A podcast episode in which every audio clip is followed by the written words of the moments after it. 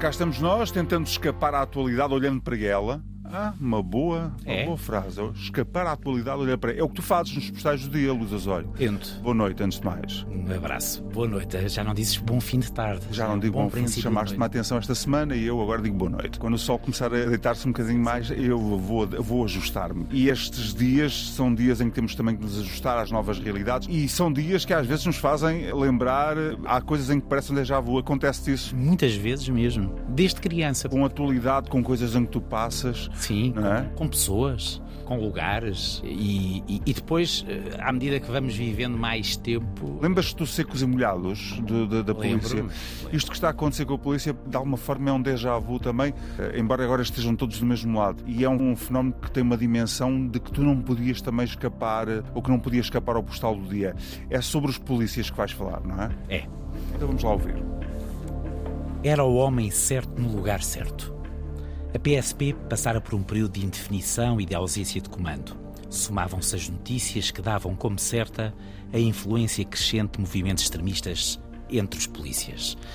Agentes racistas, homofóbicos, gente que abusava de força excessiva, apoio a ideias não democráticas e aumento do poder do Movimento Zero, conotado mediaticamente com o Chega de André Ventura. A situação era desesperada e as medidas precisavam de ser excepcionais.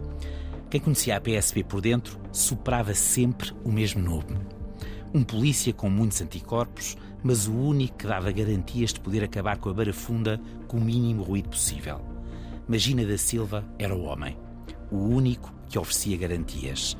Um operacional à antiga, com currículo de liderança no terreno, mítico atirador do grupo de operações especiais, o célebre Goi. Um duro. O seu perfil fugia dos habituais diretores nacionais da polícia. O poder político, regra geral, não se dá bem com os duros do filme. Preferem os flexíveis. Mas não havia escolha, o problema precisava de ser atacado.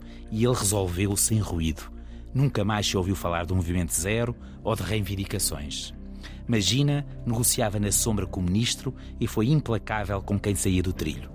Tão implacável como quando liderou o ataque aos que fizeram reféns na sede do BES. Quem não se lembra do corpo dos assaltantes a tombar com dois tiros certeiros de um sniper?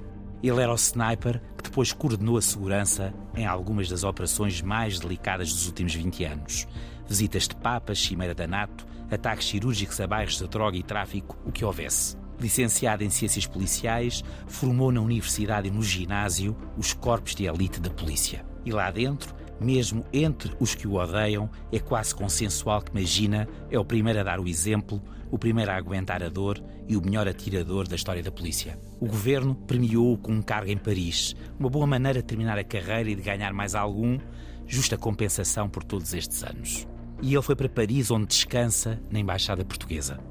Foi a melhor notícia possível para quem continua a desejar a subversão do sistema. Com Magina fora, aconteceu o que o país viu. Uma constatação que não retira uma vírgula à justeza das reivindicações. O poder político terá que resolver o tema na próxima legislatura. Só que a questão não é essa. Magina está em Paris e o poder caiu na rua.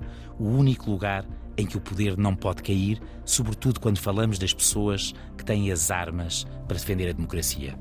Que o homem volte do exílio como os antigos generais regressavam de Roma.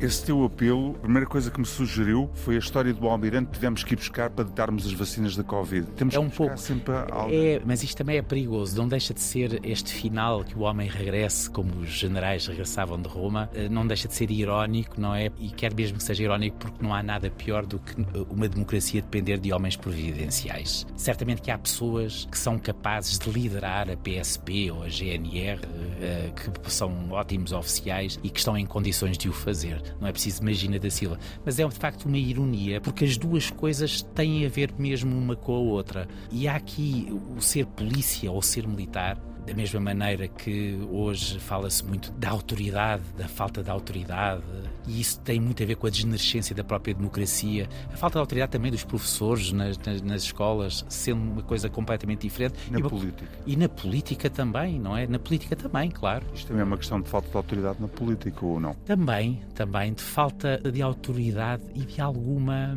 Capacidade de decisão. capacidade de decisão e, e- e de erros políticos que são erros políticos básicos, não é? Quando a Ministra da Justiça aceita colocar na agenda e depois executar, com o sim do Primeiro-Ministro, os, os, subsídios para a Polícia Judiciária, evidentemente que poxa jeito. É, poxa jeito, é uma bola de neve. Portanto, eu diria que, independentemente da justiça das reivindicações que existe, é uma questão de regime neste momento. É uma questão muito importante.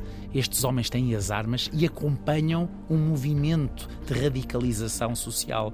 Vamos ver o que é que acontece nas próximas legislativas, mas tudo isto é muito preocupante e cheira à decadência. E os polícias fazem muita falta, tal como faz falta a justiça ao país. E a esquerda não pode ter preconceitos em relação àquilo que é a autoridade do Estado porque senão vai deixar o flanco para que movimentos extremistas possam ocupá-lo. O postal do dia, ao início da noite, aqui na Antena 1. Um abraço, até amanhã. Um abraço.